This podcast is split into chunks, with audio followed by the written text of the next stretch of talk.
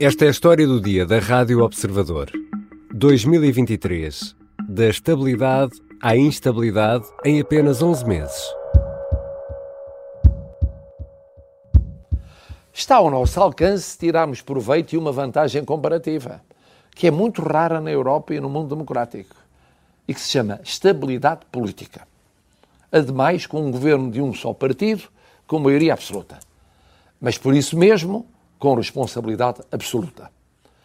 Estabilidade que só ele, ele governo e a sua maioria podem enfraquecer ou esvaziar. Este é um excerto da mensagem de Ano Novo do Presidente da República. É do primeiro dia de janeiro deste ano, 2023. Estávamos ainda a tentar compreender o caso Alexandra Reis, o caso da indenização milionária, e nada fazia prever que o governo, de maioria absoluta, cairia 11 meses depois, a 7 de novembro. Este foi um ano frenético na política nacional e o próximo poderá trazer, nas palavras do Primeiro-Ministro, barafunda política. Vamos, por isso, parar hoje, 26 de dezembro, e fazer um balanço do ano político com o editor de política do Observador, Rui Pedro Antunes, já com os olhos postos em 2024. Eu sou Ricardo Conceição e esta é a história do dia de terça-feira, 26 de dezembro.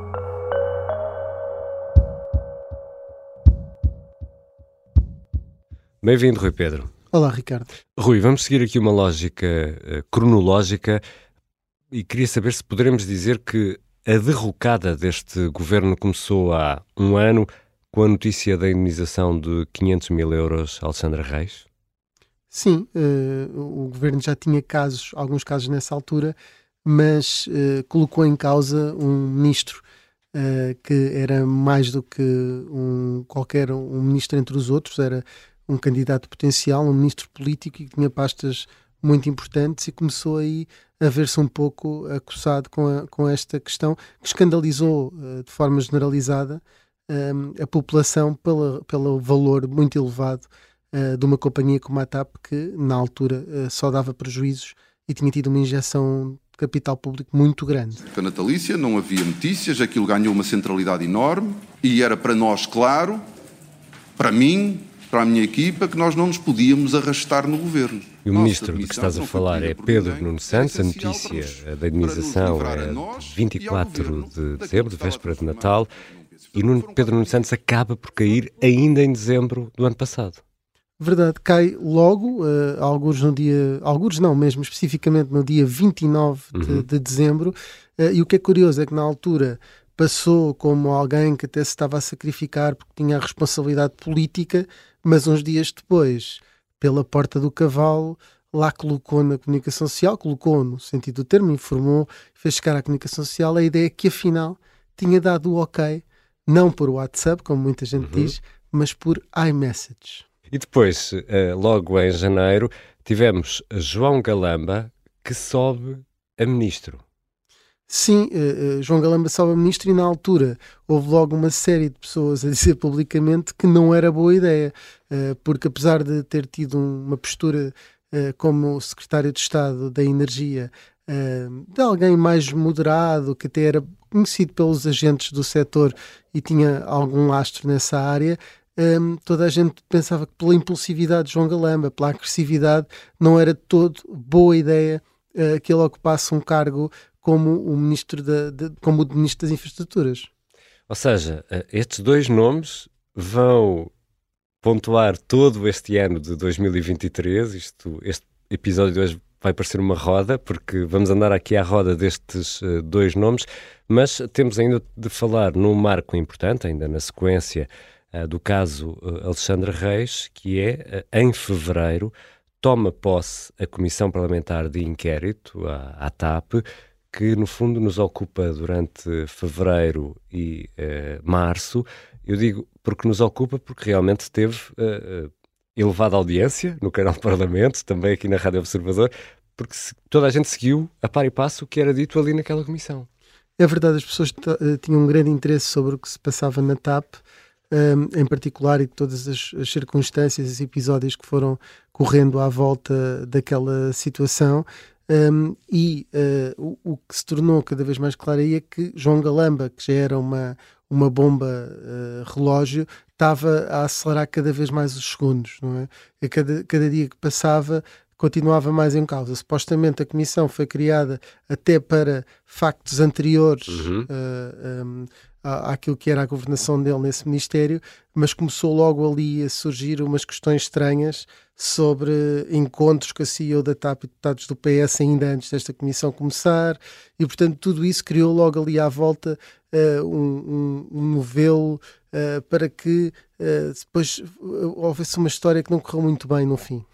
E chegamos a abril e há, vamos dizer assim, pancadaria no Ministério. Verdade. por esta altura já Pedro Nuno Santos estava a dedicar ao boxe mas para efeitos uhum. uh, de desporto. De cultura física. Cultura física. Um, e uh, no Ministério de, de, João Galamba, não estando ele presente, também houve uh, queixas de agressões por parte de, de assessoras, de um antigo adjunto, uh, Federico Pinheiro, que também fazia uma acusação mútua uh, de agressão, ou seja, que também tinha sido agredido, teria atirado uma bicicleta, algo que nunca negou, uh, contra uh, um vidro, portanto, aqui também desrespeitando aquilo que era uma linha do PS de Fernando Medina de, de apoio às ciclovias, e portanto foi quase um bingo uh, de coisas que corriam mal. por todo o Ministério, e a partir daí a pressão foi muito grande para que este ministro João Galamba saísse, mas acabou por não sair. E também temos na nossa memória, salvo erro já em maio, Uh, estamos aqui a percorrer quase todos os meses, primeiros meses deste 2023, com Marcelo primeiro uh, a comer um gelado. Não me digam que estiveram aqui o dia todo à espera. Tivemos aqui o dia todo à espera. O seu silêncio é diferente do habitual, daí uh, as pessoas poderem estar mais preocupadas. Mas não tem que estar preocupados eu a comer um gelado sem e as pessoas estão preocupadas, por amor de Deus. E depois a deixar recados.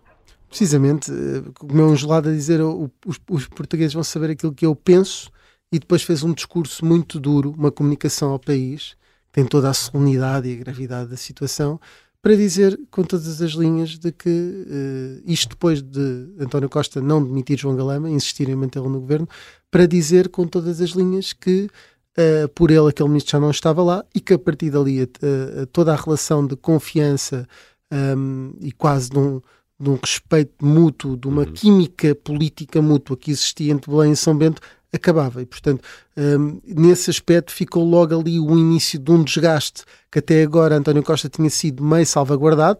O desgaste foi sempre a admissão de um ministro, a admissão de outro ministro. E António Costa estava quase num pedestal. A partir daqui, Marcelo Rebelo de Sousa começa a dizer isto envolve também o Primeiro-Ministro. Foi ele que não quis fazer aquilo ele, que eu lhe disse. No fundo, é ele que segura a galamba, não é? É ele que segura a galamba. Numa manobra que surpreendeu toda a gente. Uma manobra que surpreendeu toda a gente durante uma conversa cá fora com Vitor Scaria, que eh, meses mais tarde também cairia em desgraça, andou eh, às voltas de carro a falar ao telemóvel, não se sabe muito bem com quem, nem com conselheiros, pelos vistos, todos aqueles que eram os melhores amigos dele, depois mais tarde também acabaram por, por serem envolvidos noutras situações menos claras, e portanto tudo isso foi muito estranho.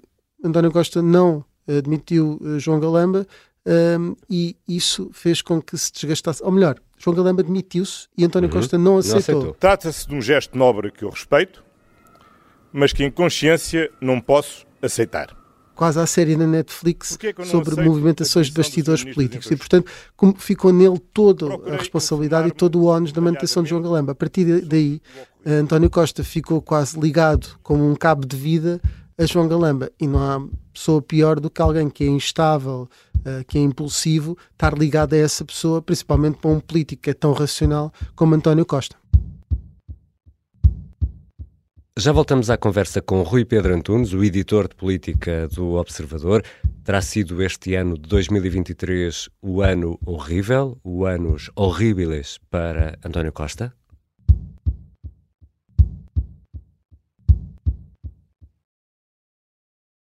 Estamos de regresso à conversa com Rui Pedro Antunes, editor de política do Observador.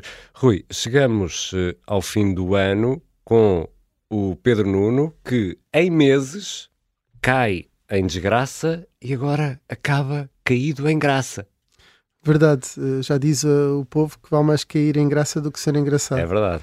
Um, ele por acaso não tem muito sentido de humor, não consegue tirar aquele, uh, algum semblante. Não tem quando está perante as câmaras, atenção. Uhum. Uh, mas é isso que importa naquilo que estamos aqui a analisar.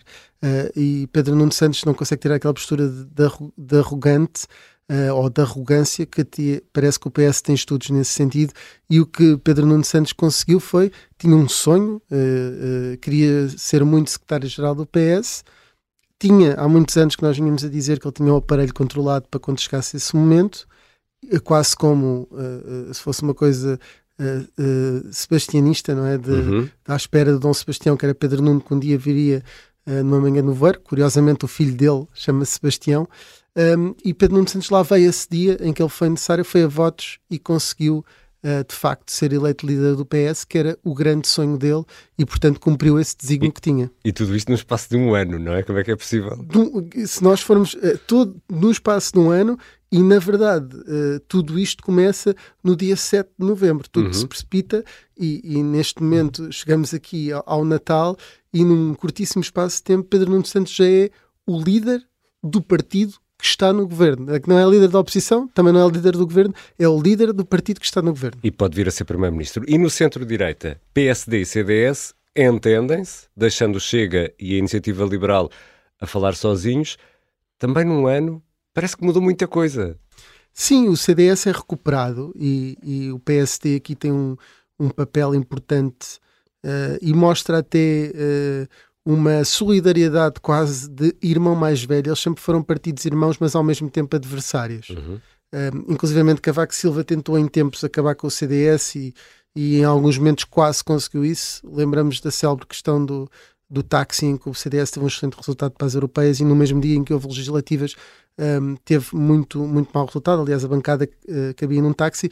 E depois, quando parecia que estava a crescer muito por o PST estar a perder uh, alguns votos uh, ao centro, ou tentou ir conquistar o, o, centro do PST com a Associação Cristas, com aquele catch-all party, uhum. quase que perdia tudo, depois mais tarde com uma outra liderança mais jovem, mais inexperiente, e agora uh, Nuno Mel parecia quase um resiliente um, aquele homem que está sentado com, com uma espingarda uh, no, no, junto uh, ou num, numa, na entrada da casa uhum. à espera que chegue qualquer coisa para, para salvar as suas terras. Foi isso que, que Nuno Melo fez, ficou à espera, ficou ali resiliente. Nem que seja o último homem. É? Eu, eu, acho que posso confessar aqui uma conversa que tive com o Nuno Melo que ele não se importará certamente, porque era, uh, era um registro de, que nós chamamos on-off, uhum. que ele disse Pá, eu podia entregar as chaves do partido, mas não me apetece.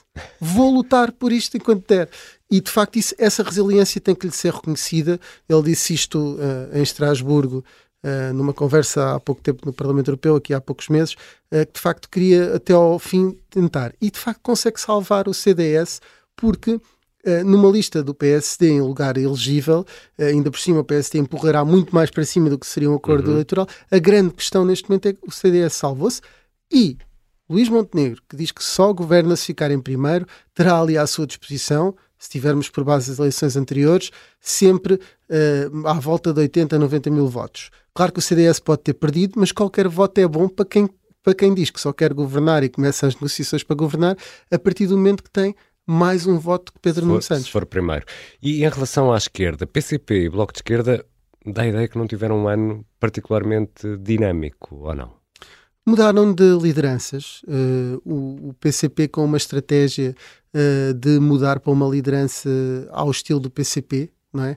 Um, mudar para ficar na mesma? Sim, um aparato chique, eh, um simpático, alguém que tenha alguma empatia, mas que tem um grande problema de notoriedade. Mas uhum. o PCP aposta em quem conhece a força do partido, aqui com maiúscula, é, como, como o próprio PCP gosta de se chamar, e não propriamente à personalidade, portanto, é, vai um bocadinho nesse sentido. E o Bloco de Esquerda muda para uma líder que já era bastante conhecida, que não terá o mesmo capital político uh, do que Catarina Martins, mas tem muita notoriedade também. E, e que é mais fácil um, com a Mariana Mortágua a uma solução de geringonça. E o Bloco de Esquerda cresce sempre que há na expectativa, desde 2015 tem sido assim, quando há a expectativa uh, de que possa formar governo com o PS, cresce em votos. Quando há a expectativa que não, que rompeu com o Partido Socialista, uhum. tem, perde votação. Portanto, neste aspecto, diria que entre os dois, a Mariana Mortágua com Pedro Nuno Santos no PS tem aqui a vida um bocadinho mais facilitada, além de que os arrependidos de 2022 aqueles que votaram PS com medo que viesse aí o Chega, etc., um, agora vão voltar ao Bloco. Pode ser um marginal, mas uh, há de ser alguma porcentagem de votos. E temos de falar ainda dos dois uh, grandes protagonistas, o primeiro-ministro uh, e o Presidente da República. Vamos começar por António Costa. Este terá sido o annus horribilis de António Costa ou, na prática, na prática, ele até se livrou de um problema, Rui Pedro? Eu agora até dizia que isto é em dúbio para o réu, só para continuar no latim, eh, mas como António Costa gosta daquele mantra do a justiça que é da justiça, a política que é da justiça, vou, vou deixar o latim de parte, que até ainda está muito na linguagem judicial. Um, não vou aqui pedir nenhum habeas corpus para, para, António Costa, mas eu acho que ele, ao mesmo tempo, o que acontece aqui com António Costa é que ele, de facto, não, não estava nos planos dele que fosse assim, Pare... agora parece-me cada vez mais que aquilo que parecia uma teoria da conspiração que nós chegámos a ouvir antes, que era um, António Costa tem uma solução para ir para a Europa e deixar Mário Centeno até ao fim. Uhum. Isto, isto, circulava antes disto tudo acontecer. Portanto, António Costa já tinha na cabeça dele, provavelmente, deixar Mário Centeno, caso houvesse a possibilidade de ocupar um cargo Epa. europeu, uhum. que é uma lotaria. Agora, ainda não perdeu completamente e já se está a trabalhar nisso, mais internamente do que externamente, um, e parece-me que se o processo judicial ficar resolvido, António Costa pode ter aqui, embora tenha aqui tido um grande dissabor, pode no fim do dia vir a ser favorecido com isto se conseguir efetivamente ir para um top job europeu. Ele só quer um dos quatro que, que existem, que é Presidente do Conselho Europeu. Se isso, por, se isso por acaso lhe correr bem, isto foi uma grande jogada, tenha sido voluntário ou não. Um, se não correr, eu acho que ele vai ficar um bocadinho sem saber bem o que fazer. O uhum. Presidente da República uh, dizia uh, no, no, nos cumprimentos de Natal: não, o Primeiro-Ministro António Costa não consegue ficar fora da política. Eu também não estou a ver outra função que ele possa fazer.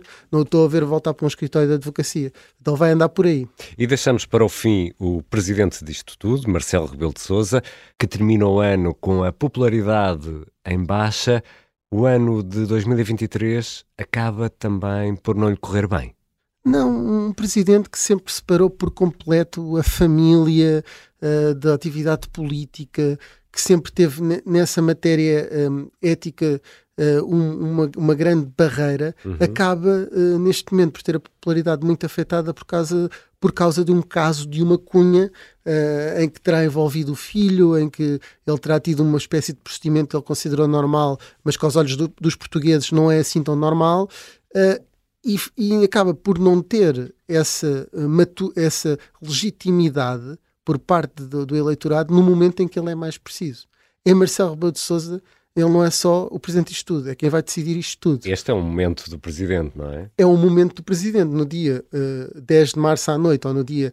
Ele está acordado normalmente até às 3, 4 da manhã, não é que ele durma pouco, ele depois só acorda tarde, acorda lá para as 11. Tarde. Uh, mas ele está acordado até tarde, até pode ser, no, no, mas já será na madrugada dia 11. Certamente começará na cabeça dele a fazer todos os cálculos, que já fez, mas vai começar a tentar afiná-los, para ver se ah, possa um governo de esquerda de uma maneira, da direita, quem é que está em primeiro, qual é que é a sensibilidade um, do povo português. Agora, independentemente da decisão que tomar, está hoje e estará em março mais fragilizado com este caso das gêmeas do que estava há, há quatro ou cinco meses, isso sem dúvida, e nesse aspecto o que uh, acontecerá a partir daqui também irá definir aquilo que é uh, o legado que vai ficar do Presidente da República uh, quando se recordar os 10 anos de mandato que vai ter daqui a dois anos quando terminar a sua função. Obrigado, Rui Pedro. Obrigado, Ricardo.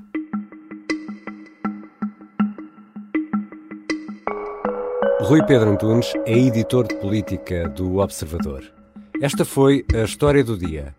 E neste episódio ouvimos sons da Presidência da República, da Rádio Observador e também da CNN, que estava à espera de Marcelo Rebelo de Sousa, quase à porta de uma gelataria em Belém. A sonoplastia é do Bernardo Almeida, a música do genérico do João Ribeiro. Eu sou o Ricardo Conceição. Até amanhã.